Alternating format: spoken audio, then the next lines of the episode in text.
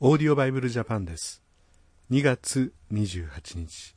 リビングバイブルで朗読いたします。マルコの福音書9章30節から10章12節です。お聞きください。一行はそこを去りガリラヤを通っていきました。イエスはできるだけ人目につかないように心を配っておられました。なるべく多くの時間を割いて弟子たちと語り合い教育するおつもりだったからです。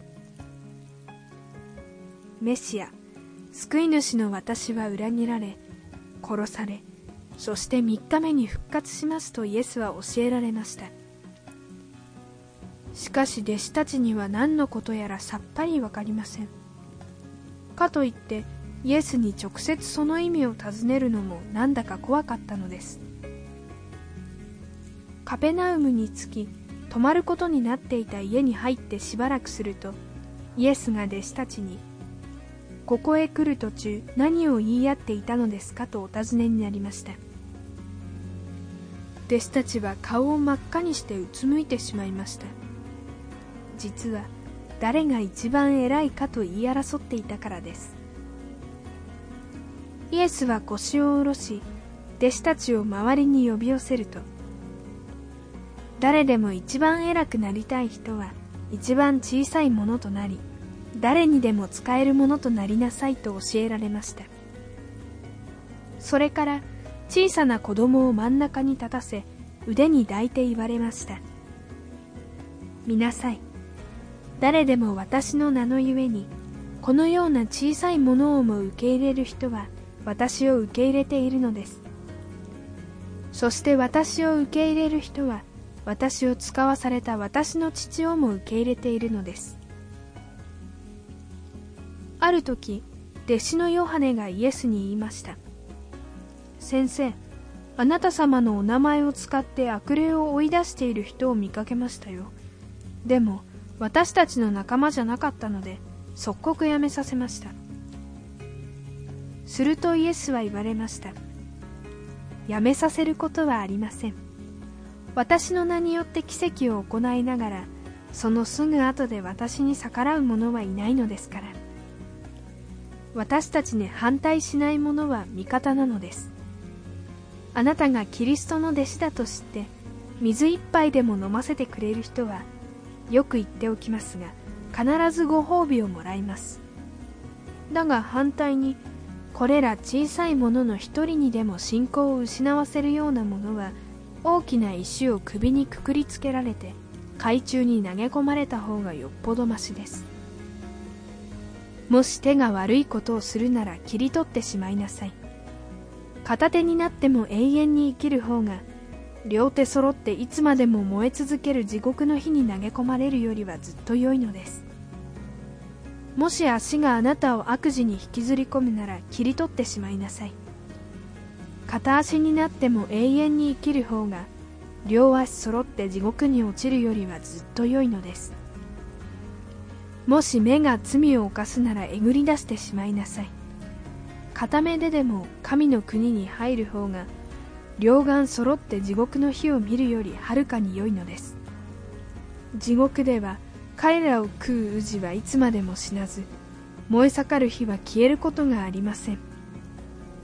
すべてのものは火のような試練で塩気をつけられるのです。良い塩も塩気をなくしたら台無しです。味付けの役に立たなくなってしまいます。だからあなた方も塩気をなくさないようによく注意しなさい。そして互いに仲睦まじく暮らしなさい。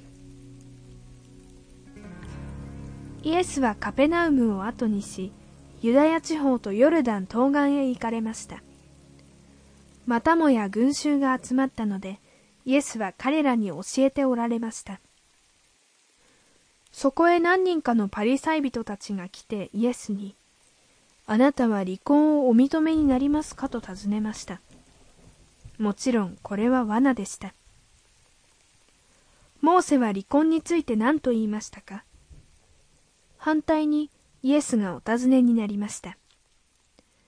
離婚しても差し支えないと言いました。ただその時は男が女に離縁状を書く決まりですが。なぜモーセはそう言ったのか考えてみなさい。あなた方の心が邪悪で強情だったから仕方なく認めたのです。離婚は神の意志に反します。神はそもそもの初めから人を男と女とに作られたのです。ですから人は両親から離れて妻と一体になるのです。もはや二人ではなく一人なのです。